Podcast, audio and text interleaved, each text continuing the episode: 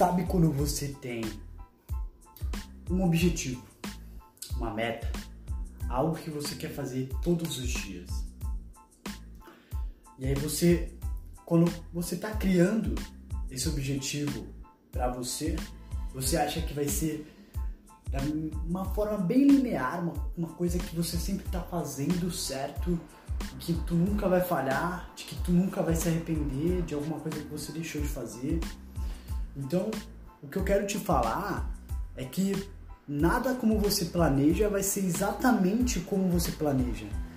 Tendo isso em mente, você já corta um pouco a preocupação. A preocupação, ela tu gasta energia com um pensamento de que tipo você não é capaz de concluir as suas próprias metas.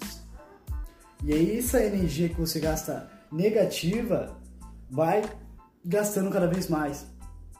E cientistas comprovaram que nós gastamos mais energias mental do que física.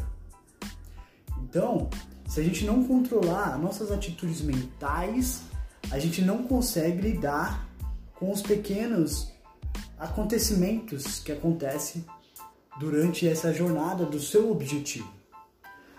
É simplesmente aceitar que você teve que fazer outra coisa, que uma urgência, algo que te surpreendeu, algo que você realmente ou esteve com preguiça.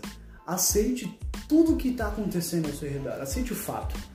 Não se, não se fique colocando, ah, mas se eu fizesse tal coisa, ah, mas se tivesse acontecido desse jeito, se não tivesse aparecido essa coisa, você colocar esse esse esse esse esse não vai te ajudar. Esse esse é um, uma energia que você está pensando negativamente. Você não está colocando positividade na, na história, no contexto todo, sabe?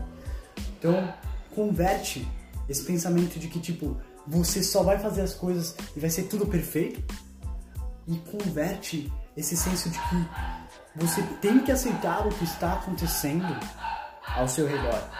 E principalmente com as suas atitudes, seja elas mentais ou físicas, tá?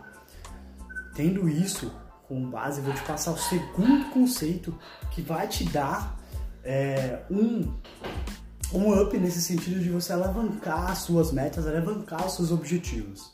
Tá bom, buscador? Aguarde.